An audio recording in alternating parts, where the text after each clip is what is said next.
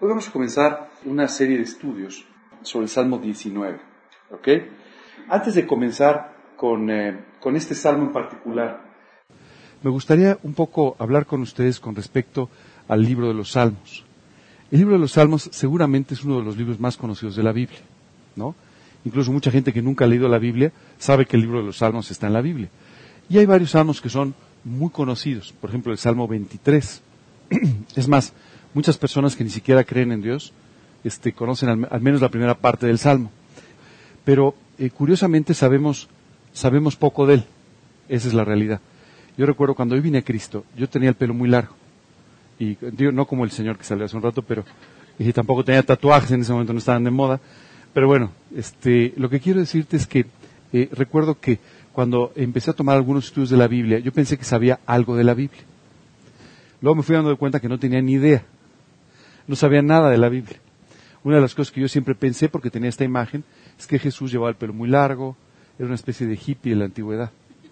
Leyendo la Biblia encontré que no era así. La verdad es que no se parecía en absoluto a la imagen que yo tenía. Y esto nos sucede con algunas cosas referentes a la Biblia. Y una de ellas es este libro de los Salmos. La primera cosa que a veces no sabemos es que el libro de los Salmos lo escribió no solamente David. ¿Quién pensaba que lo había escrito solo David? Eh, no. Hubo algunos otros autores. Eh, Salomón participó con algunos de los salmos, por ejemplo, y eh, el líder, el líder de, música de, David participó con algunos de estos salmos.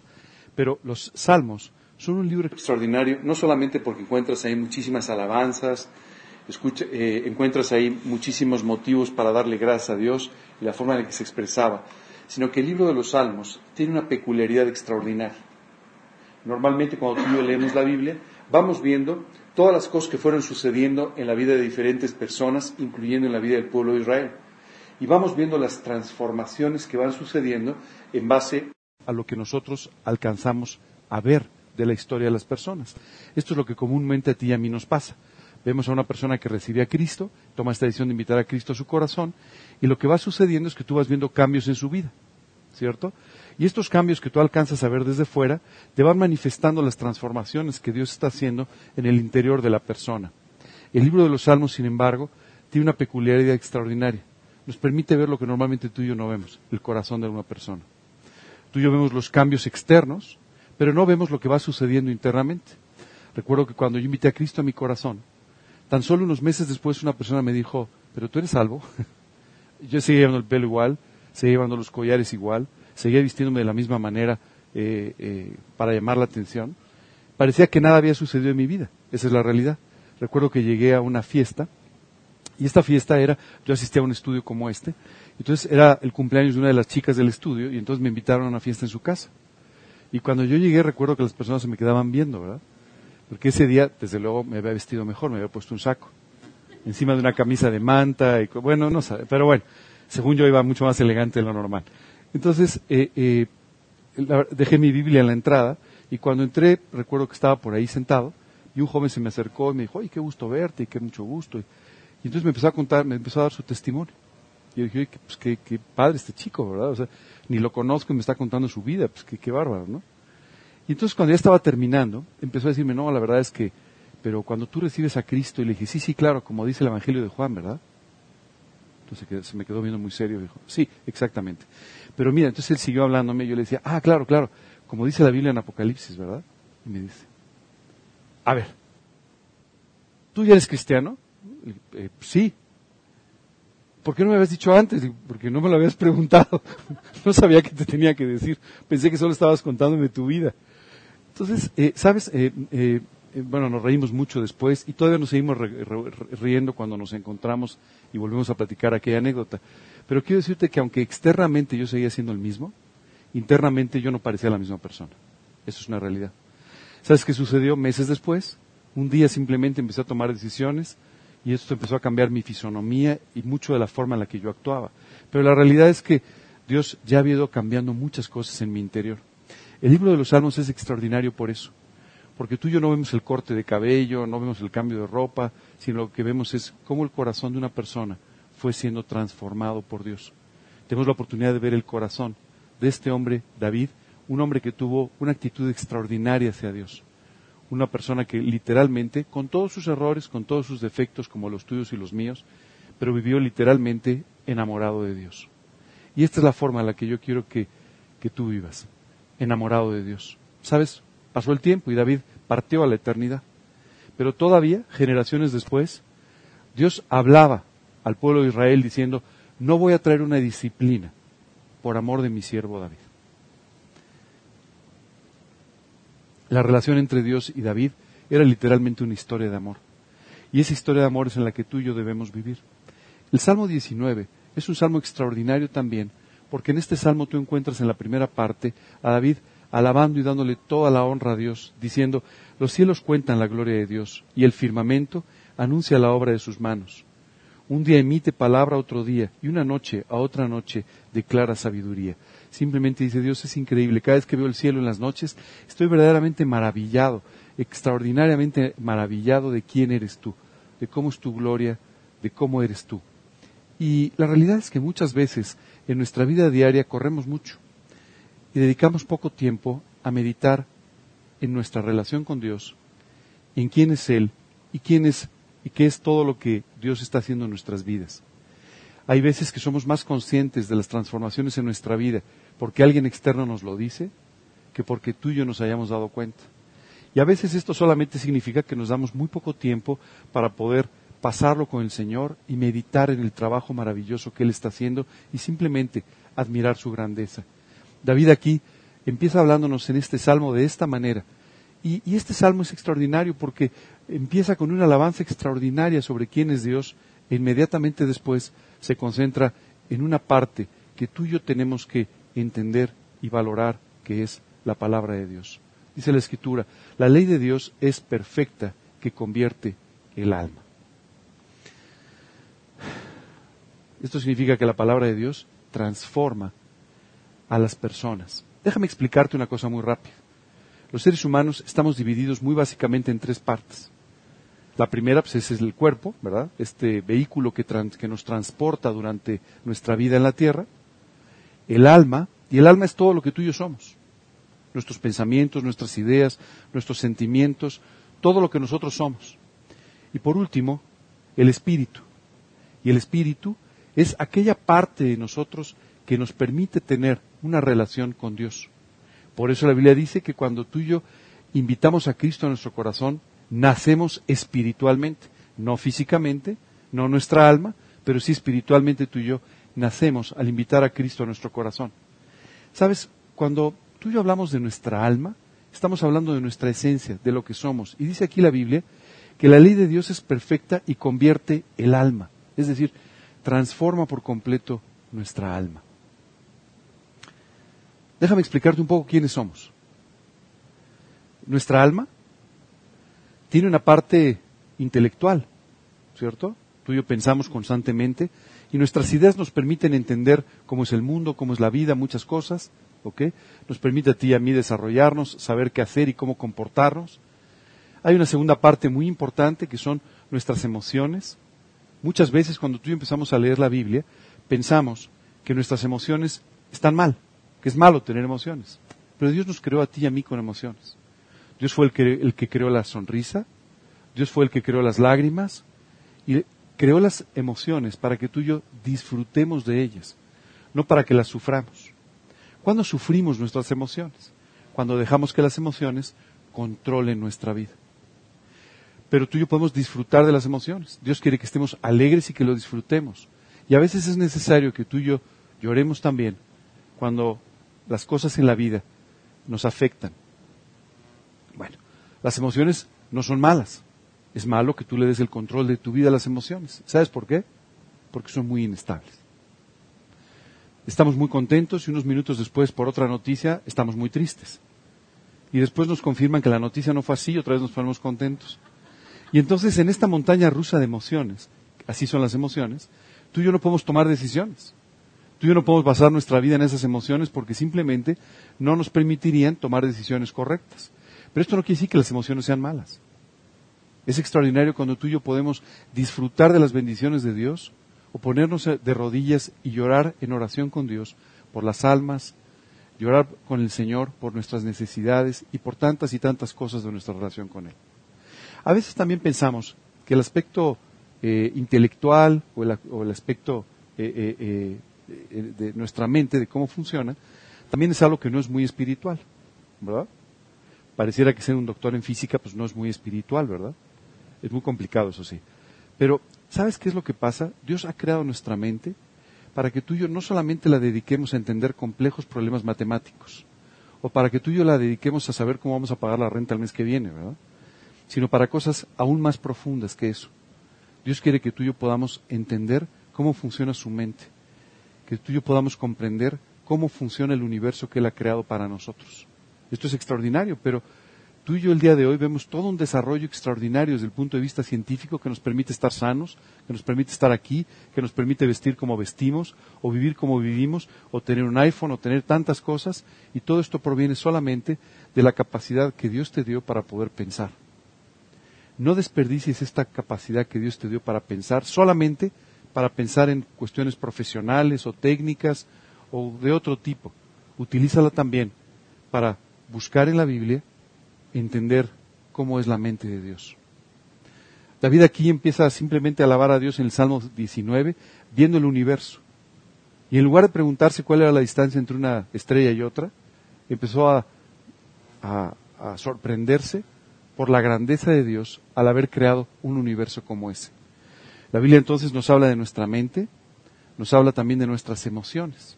Y fíjate que nuestra mente y nuestras emociones a veces son difíciles de poner en orden. ¿Verdad? Muchas veces tú no puedes poner en orden tus emociones. Y a veces tampoco tu mente. A veces tienes la mente brincando por todos lados, ¿verdad? Esto pasa con frecuencia. La Biblia dice entonces que la paz de Dios, que sobrepasa todo entendimiento, puede guardar nuestra mente y nuestras emociones y puede hacer que tu mente funcione correctamente y tus emociones funcionen correctamente. Quiero decirte que yo nunca tuve una gran claridad para pensar hasta que conocí a Cristo. Esa es la realidad. Podía entender algunas cosas, pero no tenía una gran claridad para pensar. Tampoco tenía una gran, eh, claridad en mis emociones. Hasta que Cristo pudo traer paz y pudo hacer que las emociones, lejos de ser una carga, se convirtieran en una bendición en mi vida. Todo esto comprende nuestra alma. ¿Sabes qué es extraordinario? Dios dice que quiere transformar, convertir nuestra alma. Y dice que es la ley de Dios la que lo hace. Es decir, es la palabra de Dios, la Biblia, la que transforma el alma. Oye, ¿por qué tiene que ser transformada nuestra alma? ¿Sabes por qué? Tú y yo hemos ido formando en nuestra mente toda una serie de pensamientos equivocados. Le hemos creado a nuestra mente una estructura equivocada de pensamiento. Y esto basado en nuestros prejuicios, basado en toda la información que tú y yo le hemos dado a nuestra mente y que es equivocado. Toda la filosofía de este mundo que ha sido tomada rápidamente desde niños en nuestra mente y que finalmente no nos permite ni siquiera pensar en la forma correcta. Es increíble, ¿te has dado cuenta que casi siempre cuando tú le pides a alguien un consejo, es mejor para dar consejos que para guiar su propia vida? ¿Sabes por qué? Porque cuando tú le pides un consejo, normalmente utiliza su mente cuando tiene que tomar decisiones sobre su propia vida, usa su mente con prejuicios, con problemas, con filtros, con emociones, con todo lo demás, y ahí se equivoca. Nuestra mente está, lamentablemente, está muy enturbiada por todas estas cosas que, hemos hecho con ella. Y necesitamos permitir que Dios transforme nuestra mente. Cuando la Biblia dice que, eh, que Dios nos transforma por medio de la renovación de nuestro entendimiento, habla de cómo Dios tiene que renovar nuestra mente, nuestra manera de pensar. Y para poder renovar nuestro entendimiento, Dios utiliza una herramienta, la Biblia. No creas que va a cambiar nuestra manera de pensar simplemente porque lo decidamos. A partir de mañana voy a pensar diferente. Pues no es así, ¿no? La verdad que aunque nos lo propongamos no es así. Lo que Dios quiere es transformar nuestra mente, nuestro entendimiento a través de su palabra. Por eso dice aquí el Salmo 19, la ley de Dios es perfecta que convierte el alma. Cuando tú y yo hablamos de la Biblia, hablamos de algo que es completamente perfecto. No hay error en ella. No solamente es perfecto en el sentido de que no hay error, sino que además es perfecto en el sentido de que está completa para darte todo lo que tú necesitas para cada aspecto de tu vida. Tú quieres ser un buen padre, como hablábamos hace rato, Todos los principios para ser un buen padre están contenidos en la Biblia. ¿Tú quieres ser un buen hijo? Todos los principios para ser un buen hijo están contenidos en la Biblia. ¿Tú quieres ser un buen empresario? Todos los, los principios están contenidos en la Biblia. ¿Tú quieres ser lo que sea? Todos estos principios están contenidos en la Biblia para que tú puedas entonces tener una vida perfecta, completa, dice la Escritura, para que estés perfecto, completamente preparado para toda buena obra. Así que no solamente tenemos la ley de Dios que es perfecta para cubrir cualquier ángulo de tu vida, pero además a través de ella Dios transforma el alma y nos da un alma conforme al diseño de Dios. ¿Cómo fuimos diseñados por Dios? Dice la Biblia que a su imagen y semejanza. Y cuando tú sales a la calle dices, pues no, no lo puedo creer. o sea, esto no se parece nada, ¿verdad? o al menos mis vecinos no se parecen tanto, ¿verdad? O, seguro que tus hijos crees que sí, pero, pero mis amigos tampoco se parecen tanto, ¿no? Y mi esposo seguro que no se parece nada. ¿Sabes una cosa? Dios tiene que transformar completamente nuestra alma para que sea de acuerdo a la creación de Dios, para que seamos conforme al diseño original de Dios. Y para esto Dios tiene que hacer un trabajo profundo y tiene que ir sacando, ¿te acuerdas? De nuestra mente, tiene que ir sacando tantas ideas equivocadas que tú y yo hemos ido sembrando por años. Porque mira que le hemos sembrado años de verdad de malas informaciones, de malas noticias. Hemos ido poco a poco acumulando toda una serie de principios completamente equivocados hemos ido poco acumulando toda una serie de ideas completamente equivocadas sobre lo que es la vida, sobre lo que son las personas, sobre el propósito de la vida y también sobre Dios y sobre nuestra relación con Él. ¿Sabes? El día que yo invité a Cristo a mi corazón, ¿sabes qué fue lo primero que pensé? Ni hablar, se me acabó mi vida divertida. Y no tenía ni idea de lo que estaba diciendo. ¿Sabes qué otra cosa pensé? Ni hablar, se me acabó mi desarrollo intelectual. Y no tenía ni idea de lo que estaba diciendo. Al contrario, ¿sabes qué dice? La, ¿Sabes? La escritura es la que puede hacer que tu alma, conforme al diseño de Dios, se desarrolle como Él quiere. No sé si, si conoces a un señor llamado Von Braun. Von Braun fue un científico muy importante. Este hombre dirigió, entre otras cosas, el programa Apolo de la NASA, un programa aeroespacial. Él escribió en su biografía diciendo que él pensaba que un científico no podía desarrollarse completamente si no creía en Dios y leía la Biblia. La falta de Dios y de la Biblia serían un obstáculo importante en su desarrollo profesional. Y esta es la realidad. La realidad es que muchas veces tú encuentras a personas increíblemente inteligentes tomando decisiones increíblemente equivocadas. Una total falta de sabiduría y a veces incluso una falta completa de la aplicación de la inteligencia y te preguntas por qué por los filtros, por los prejuicios, por las ideas equivocadas, por todo lo que le hemos ido poniendo a nuestra mente. Tú tienes que permitir que Dios renueve por completo tu entendimiento, tu mente, para de esa manera poder pensar como piensa Dios. Y la única forma de que eso suceda es a través de la Biblia. Te sorprendería cuán poco tiempo pasan muchas veces los creyentes en la Biblia. A veces muchos creyentes pasan más tiempo en reuniones cristianas, en estudios de la Biblia, que en la Biblia. Muchas veces las predicaciones que tú y yo escuchamos están basadas, pero no tienen que ver con la Biblia. Tú y yo tenemos que aprender en este sentido a pasar tiempo en la escritura. ¿Sabes? Tenemos que empezar a colocar correctamente nuestros valores. ¿Sabes qué es lo que debe ser más importante y a lo que dediques el mejor tiempo de tu día? A la lectura de la Biblia y a la oración. Si tú no le das el primer lugar a la lectura de la Biblia y a la oración, nunca le darás un lugar importante. Y entonces la Biblia nunca podrá tener el efecto en tu vida para el cual fue diseñada. Dios nos dejó su palabra no para que llenemos estanterías. Dios dejó su palabra para poder transformar tu vida a través de ella, para enseñarte los principios claves. Y hay muchas veces que creyentes toman malas decisiones simplemente porque no conocen los principios de la Escritura y no los conocen porque nunca la han leído tienes que dedicar, poner en primer lugar y dedicar la mejor parte de tu día a la lectura de la Biblia y a la oración. Inmediatamente después, ¿qué tienes que hacer? Aplicando lo que Dios te está enseñando en la Biblia, tú tienes que concentrarte en orar, en servir en trabajar por tu familia. En tercer lugar, tú tienes que hacer este trabajo profundo de servir al Señor en tu iglesia, a través de servir a otros, compartiendo de Cristo. Si tú no tienes las prioridades bien puestas, solo te quiero decir que sin duda vivirás una vida desordenada desde el punto de vista espiritual, que nunca traerá los frutos que Dios planeó para ti. Dios quiere transformar tu entendimiento, tu manera de pensar, y para eso necesita que pases tiempo en la Biblia. No solamente eso, Dios quiere también poner orden en tus emociones, y eso solamente va a suceder a través de la Biblia. La Biblia traerá la templanza necesaria para que tú tengas las emociones controladas y puedas disfrutar de ellas y no sufrirlas. Así es que es vital que tú pases tiempo en la Biblia. Tú vas a ir viendo que todo este salmo es toda una explicación de parte de David de por qué la Biblia tiene que ser lo más importante en nuestra vida. De por qué tú y yo tenemos que dedicarle tiempo a la Biblia. Primero dice, porque convierte el alma.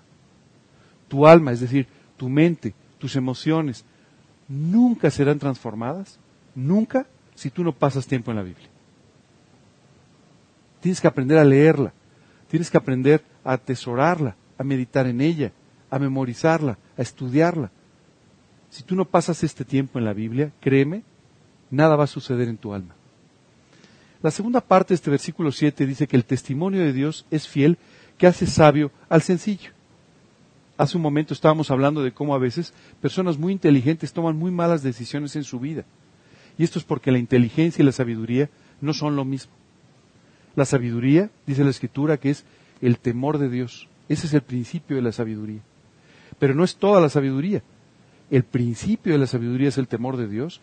Y al tener este temor de Dios, es decir, temer no vivir conforme Él te enseña a vivir, esto va haciendo que tú vayas aprendiendo a ser sabio. La sabiduría se adquiere a través de pasar tiempo con el Señor. Se adquiere a través de pasar tiempo en la Escritura. Cuando tú ves a Dios cómo reacciona, cuando tú ves a Dios lo que enseña, cuando tú ves a Dios lo que hace, entonces te vas volviendo más sabio como consecuencia. Y aquí la Biblia dice que aunque tú seas una persona sencilla, es decir, aunque no seas una persona particularmente inteligente, Dios puede hacerte sabio. ¿Qué es más importante en la vida, ser inteligente o ser sabio? Bueno, la sabiduría te lleva a tomar buenas decisiones en tu vida. Ser inteligente te puede conseguir tal vez un mejor trabajo, tal vez un mejor ingreso, a lo mejor ni eso. Tal vez que puedas entender algún libro de moda, pero no mucho más que eso. Pero ser sabio sí puede hacer que tu vida sea completamente diferente. ¿Para qué nos sirve la inteligencia? Para comprender las cosas creadas, para comprender lo que hacen las personas, para comprender todo lo que está en nuestro medio ambiente, pero en realidad la sabiduría es la que te permite tener decisiones correctas sobre tu vida. Tú tienes que aprender a ser sabio. No importa si estudiaste o no ciertas cosas, no importa si desarrollaste o no tu mente en ciertos aspectos, lo más importante es que tú le permitas a Dios que te haga ser sabio. No importa qué tan sencillo seas. Y esto, este trabajo se hace a través de la escritura. Dice, el testimonio de Dios, este es el testimonio de Dios, el testimonio de Dios es fiel y este testimonio de Dios hace sabio aún al sencillo. Hay personas que tal vez nunca tuvieron la oportunidad de desarrollar intelectualmente su mente, pero sin embargo actúan con una profunda sabiduría en sus vidas. Hay personas muy inteligentes, sin embargo, que toman malas decisiones constantemente por falta de sabiduría. La sabiduría proviene solamente de Dios y solamente puede ser aprendida a través de la palabra de Dios, de tu relación con Él, de tu oración, del tiempo que tú pasas en la Biblia. Y continúa diciendo en el versículo, el versículo 8, los mandamientos de Dios son rectos, que alegran el corazón. El precepto de Dios es puro, que alumbra los ojos. Esta primera parte del versículo 8, créeme, es una parte clave. Si no apuntaste lo demás, lo siento, pero apunta esto de veras, porque esto es sumamente importante. Si los mandamientos de Dios son rectos. Normalmente tú y yo nos preocupamos por las cosas que son correctas y las cosas que no lo son, ¿verdad? Ok.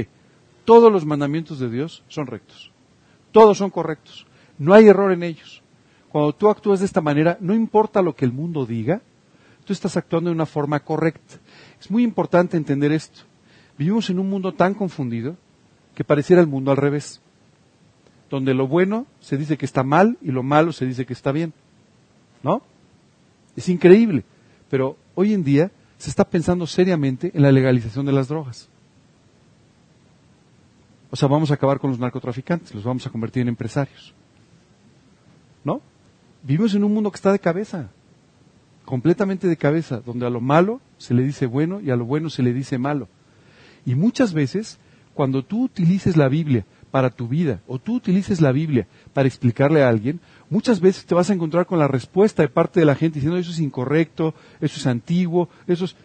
Pero aquí Dios nos aclara, los mandamientos de Dios son rectos. O sea, esto que tú tienes es lo correcto. No te confundas y no te dejes influir por la filosofía que hoy en día vivimos. Esto es lo correcto. Aunque sin duda pareciera que al hablar de lo correcto te indispones con el mundo entero. Estos son los principios correctos. Y dice la escritura que además alegran el corazón. Yo creo que el diablo ha sacado una gran ventaja. Y es la de engañarnos a todos pensando que la vida cristiana es aburrida, es triste, hay que vestirse de negro, ¿no? Y de preferencia, este, pasar el, el mayor tiempo posible amargado. Esto no tiene nada que ver con lo que enseña la Biblia.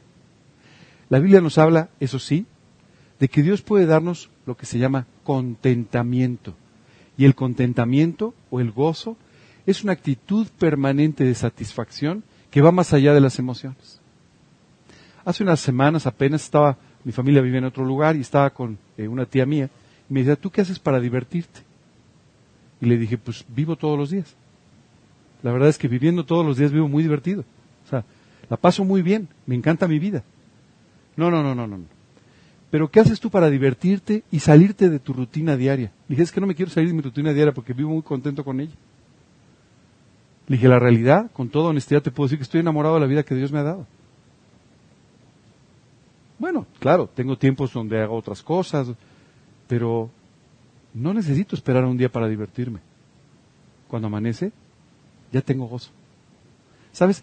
Esto es algo que a veces nos cuesta trabajo comprender y a veces no vivimos. La Biblia dice que buena es la piedad acompañada de contentamiento.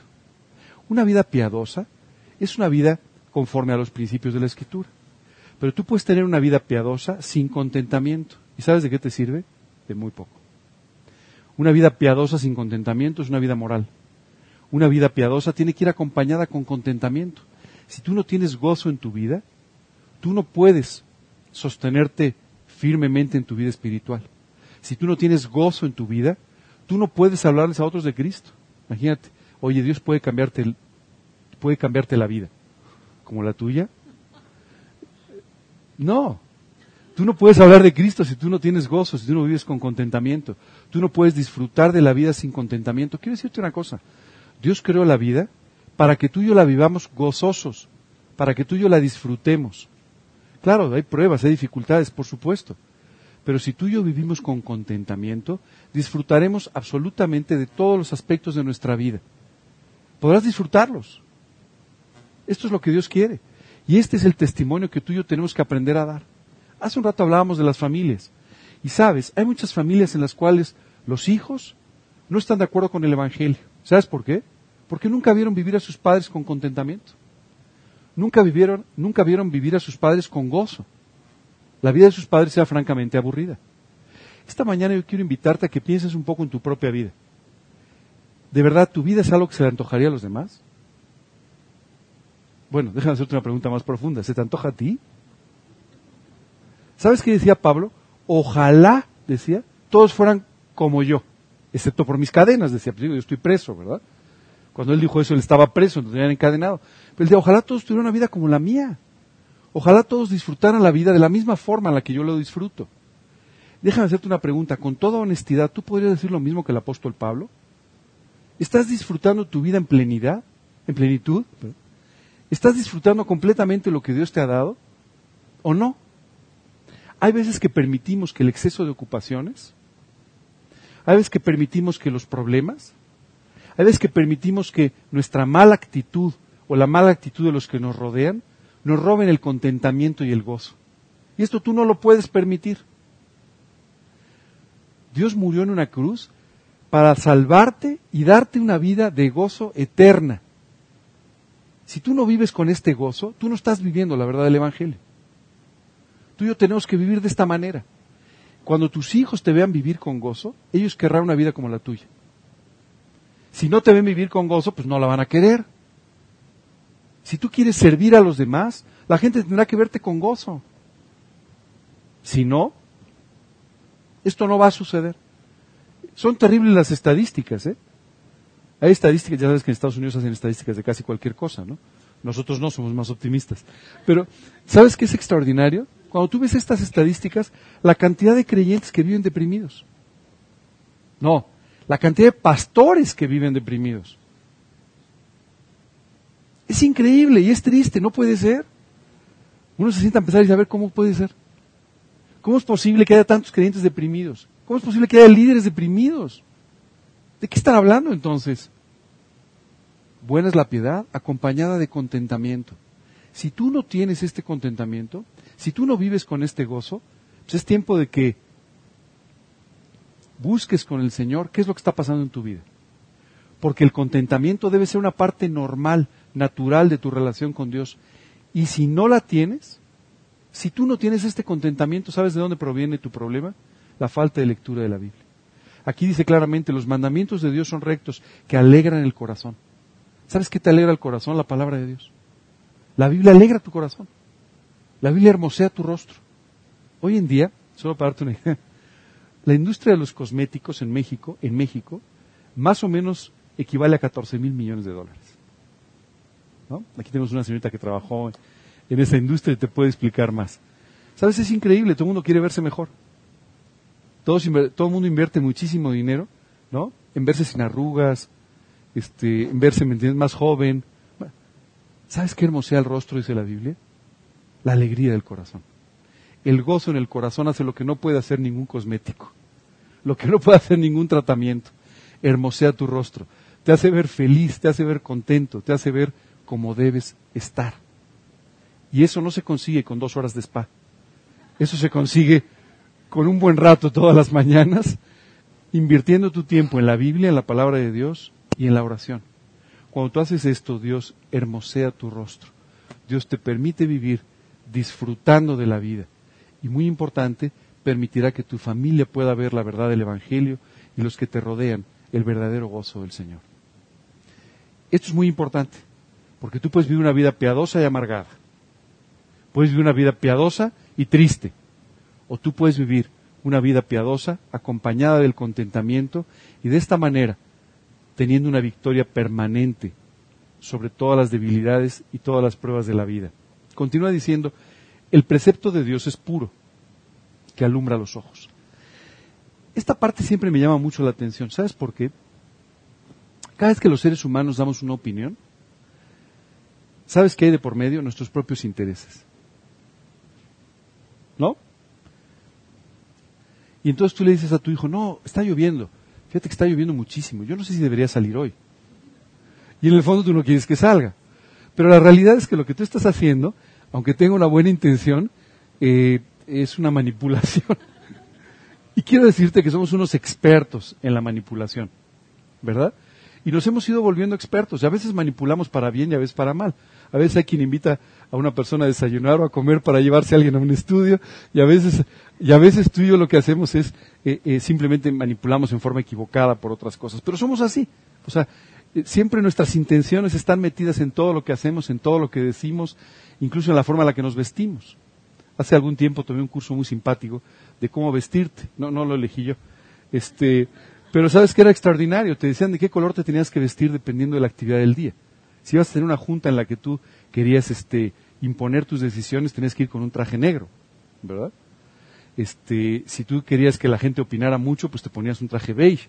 Ya sabes, así te van diciendo toda una serie de cosas para influir en la vida de los demás. ¿Sabes? Esto es una cosa que nosotros hacemos permanentemente. Siempre nuestras intenciones están metidas en todo lo que decimos, en todo lo que pensamos y en todo lo que hacemos. Dios no es así. Dios no es así. Siempre sus intenciones son de bien para ti. Así es que no es así. Dice la Escritura, el precepto de Dios es puro, es decir, es libre de influencias, es libre de intenciones, es libre de intereses. Todo lo que está contenido en la Biblia es, solamente es para tu bien. Dios no tiene otra intención que el hecho de que tú vivas una vida extraordinaria. No hay otra intención. No está intentando que le sirvas. De verdad que eso es un privilegio, no es, no es algo que Él quiera que tú hagas, es algo que tú deberías desear. Eh, no está intentando ser más famoso porque venga más gente al estudio. No está nada de eso. No hay ninguna intención atrás de los pensamientos de Dios, de los preceptos de Dios, sino solamente buscar el bien para ti. Aquí la Biblia nos lo aclara diciendo, el precepto de Dios es puro. Sabes, siempre me ha llamado mucho esto la atención, porque hay personas que buscan tu consejo desde el punto de vista bíblico, desde el punto de vista espiritual. Y muchas veces pareciera que tú puedes tener alguna intención. No, mira, mejor no te cases, no, mejor no hagas, mejor eh, cámbiate de trabajo. Te digo la verdad, cada día más yo he aprendido a que los consejos deben ser solamente con la Biblia, porque sabes que el precepto de Dios es puro. Así es que todo lo que tú aconsejas con la Biblia simplemente solo tiene la intención de parte de Dios de darte una mejor vida y hacerte absolutamente feliz. No tienen otra intención. Dios no es como nosotros. No tiene segundas intenciones, ni segundas agendas, ni manipula a las personas, nada, en absoluto. Y continúa diciendo que alumbra los ojos. No sé tú, pero cuando yo invité a Cristo a mi corazón, yo había intentado antes leer la Biblia y nunca había entendido nada. ¿Y sabes qué sucedió el día que tomé esta decisión por Cristo? Al día siguiente abrí la Biblia y de repente empecé a entender cosas que nunca había entendido. Es como si le encendieran la luz, ¿verdad?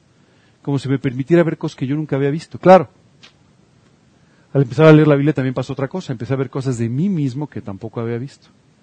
Y tres meses después recuerdo que llegué con la persona que me daba estudios y le dije, oye, estoy peor que nunca. Ahora estoy peor que antes. Y me dijo, no, no estás peor que antes. Ahora eres consciente. Esa es la única diferencia. Antes no tenías ni idea de lo mal que andabas. Y ahora eres consciente de lo mal que andabas. Esa es la diferencia importante. Y ese es el trabajo que hace la Biblia. Porque la Biblia nos permite vernos a nosotros mismos como Dios nos ve. La Biblia permite que tú y yo podamos ver cómo está nuestra vida, qué falta en nuestra vida, qué no está bien, qué tiene que ser transformado. Y ¿sabes qué pasa? Es la única luz que te permite ver correctamente. Hace algunos años eh, me pasó una cosa muy peculiar yo me levanto muy temprano. Y entonces ese día salí de mi casa todavía de noche, y entonces elegí la forma en la que me vestí, pues con una luz, pues con la luz de, la habitación, ¿verdad? Prendí la luz y así me vestí. Y cuando se hizo de día me di cuenta que mis calcetines no tenían nada que ver con mis pantalones ni con mis zapatos. dije, ¿quién eligió estos calcetines, por Dios? Este, pues, ¿quién los eligió? Pues yo. dije, pero si prendí la luz. Sí, pero la luz no era tan blanca, ¿sabes? Y en esa luz, pues la verdad es que se veían de un color diferente. Te quiero decir que pasé todo el día escondiéndome los, los calcetines, pero bueno, ese es otro problema. ¿Sabes? La luz no era completamente blanca. Y esto es muchas veces lo que nos sucede.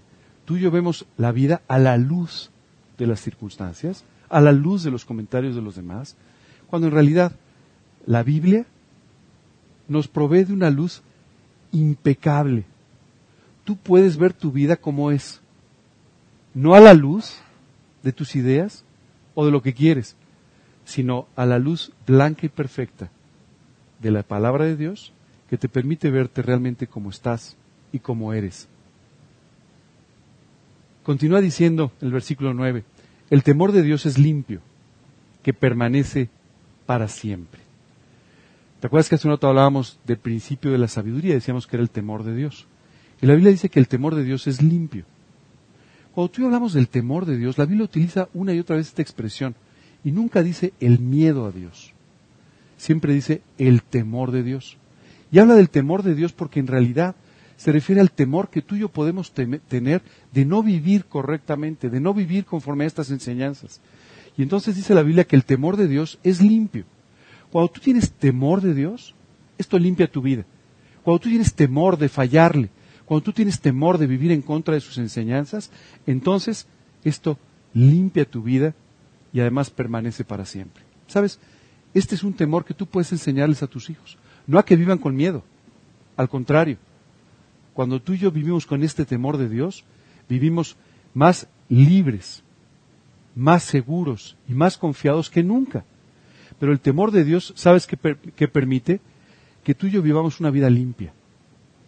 Y esto permanece para siempre. Enséñales así a tus hijos a vivir.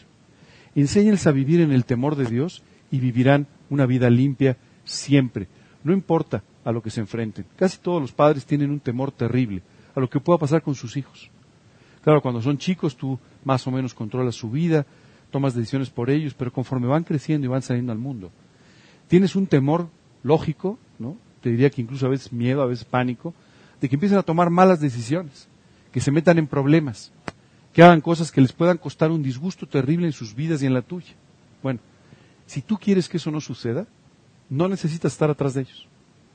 No necesitas acompañarlos en cada salida. No necesitas ponerles una cámara en el bolso. Lo único que necesitas es educarlos en el temor de Dios. Si tú les educas en el temor de Dios, la limpieza que trae el temor de Dios va a vivir con ellos para siempre. Es muy importante, porque si tú no lo haces, ellos siempre crecerán con dudas. Si tú los educas de esta manera, ellos buscarán siempre vivir una vida limpia por temor al Señor. ¿Ok? Y este versículo 9 concluye diciendo, los juicios de Dios son verdad, todos justos. ¿Sabes qué nos pasa a nosotros con el tema de la justicia? La hacemos tan flexible como nuestras emociones y como nuestras formas de pensar. Y entonces todo el día nos pasamos pensando en lo que es justo y lo que no es justo. ¿Verdad? Y siempre estamos diciendo, es que no es justo que me hayan quitado el lugar de estacionamiento. Es que no es justo que me hayan tratado de esta manera. Es que no es justo que tenga que pagar impuestos. Es que no es justo que pase esto o lo otro. ¿Sabes? El problema con la justicia es que como cuando tú te eriges como juez y tú decides lo que es justo y lo que es injusto, normalmente estás equivocado.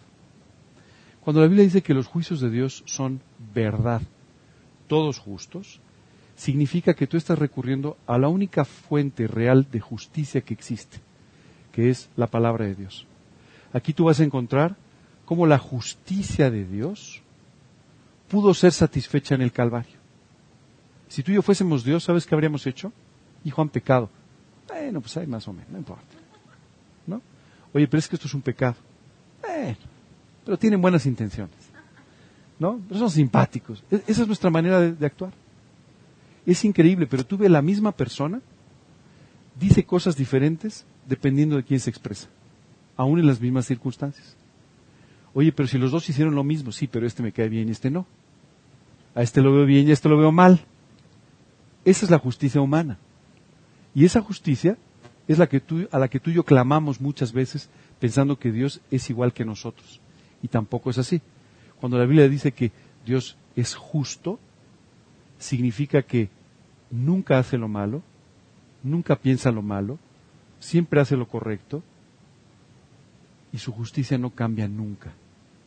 Esa justicia fue satisfecha en el Calvario cuando Jesús pagó por cada uno de tus pecados, por cada una de tus faltas. Dios, a pesar de amarte profundamente, tuvo que ver morir a su Hijo para poderte ver a ti salvado y su justicia satisfecha. Dice la Escritura que los juicios de Dios son verdad, todos justos. Así es que la próxima vez que clames por justicia, mejor piensa primero porque tampoco eres tan justo. Y mejor busca en la Biblia los principios justos de Dios para que sepas cómo actuar y para que sepas, por otro lado, lo que puedes esperar de un Dios completamente justo. El día de hoy nos vamos a quedar hasta aquí. Como les dije, esto es una serie, vamos a seguir hablando del Salmo 19, pero el día de hoy nos vamos a quedar hasta aquí. Yo espero que con los tres versículos que hemos pasado nos haya quedado suficientemente clara la importancia de estar pasando tiempo en la palabra de Dios. David estaba admirado de la grandeza de Dios. E inmediatamente después de hablar de esta grandeza de Dios, nos empieza a hablar de la Biblia, de la palabra de Dios, como algo extraordinario para su vida y como algo profundamente necesario para su vida. Tú y yo nunca podremos admirar la grandeza de Dios si tú y yo no pasamos tiempo en su palabra. Tú y yo nunca podremos pensar como Él si no pasamos tiempo en la Biblia. Tú y yo nunca podremos vivir con temor, con sabiduría, si no pasamos tiempo en la Escritura. Así es que estoy convencido de que puedes pasar un poco más de tiempo que el que pasas leyendo la Biblia.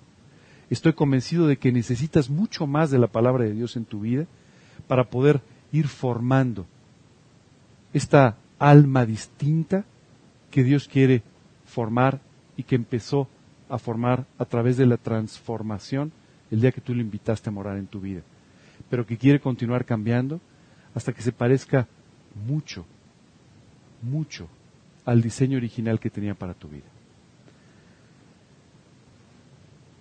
Sabes que hay muchas veces que tenemos que regresar a ciertos fundamentos, porque hay veces que pareciera que estamos muy preocupados por entender, ya sabes, este, el libro Apocalipsis y si el cuarto sello y la tercera trompeta y no sé cuántas cosas, pero no leemos la Biblia, pero no oramos, pero no tenemos una vida con contentamiento. Entonces, todo lo demás, créeme, no te resulta útil por tu falta de una relación profunda con Dios. Vamos a orar entonces para terminar. ¿Les parece bien? Oralia, ¿nos quieres guiar una oración, por favor?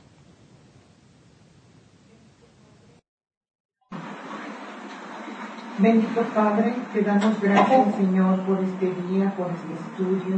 Te damos gracias, Señor, por tu palabra, Señor, por te pedimos, Padre, que pongas tu temor en nosotros, Señor, en las personas que nos rodean.